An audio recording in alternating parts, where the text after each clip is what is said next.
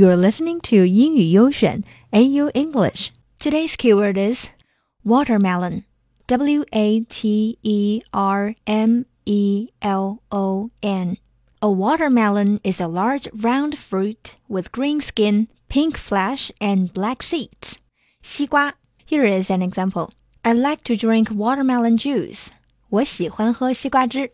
Watermelon 不仅仅是我们这一期节目的主题，也是一场爆红的网络直播的主题。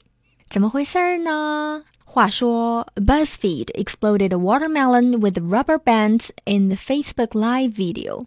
这场脸书直播的名字叫做 “Watch us explode this watermelon one rubber band at a time”。看我们来一根根用橡皮筋挤爆这个西瓜。Yes。 你没有听错，就是这样一个题目，就是这样一个视频直播。Currently, the broadcast has more than 5 million total views. The video also garnered more than 350,000 comments. 评论主要分为以下几种类型。第一种，开始怀疑人生型。Owen said, "Help! Why am I in a bar watching BuzzFeed trying to explode a watermelon?" Helena said, I've been watching you guys put rubber bands on the watermelon for 40 minutes. What am I doing with my life?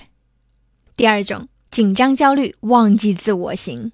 Rob said, "I was supposed to pick up the kids up from school 40 minutes ago." Carly said, "This watermelon video is giving me more anxiety than going to parties." 第三种，如痴如醉，痴迷型。Jesse said, "It was a beautiful moment." 看完这个直播之后，不光观众疯了，小编的同行们也慌乱了。Five million views and increasing. How can traditional journalists possibly compete with us when the best we can offer is street stuff about war, voting rights, immigration, IS brutality? So must all news outlets create their own page viewing attracting watermelon trick to hook users?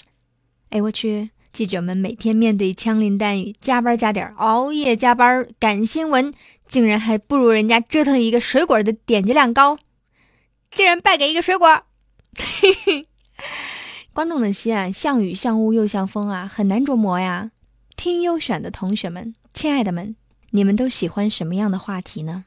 挤爆个水果难度大点儿，要不哪天我们也弄一个吃水果的直播 ？Tell us on our WeChat. Search for AU English, AYO English.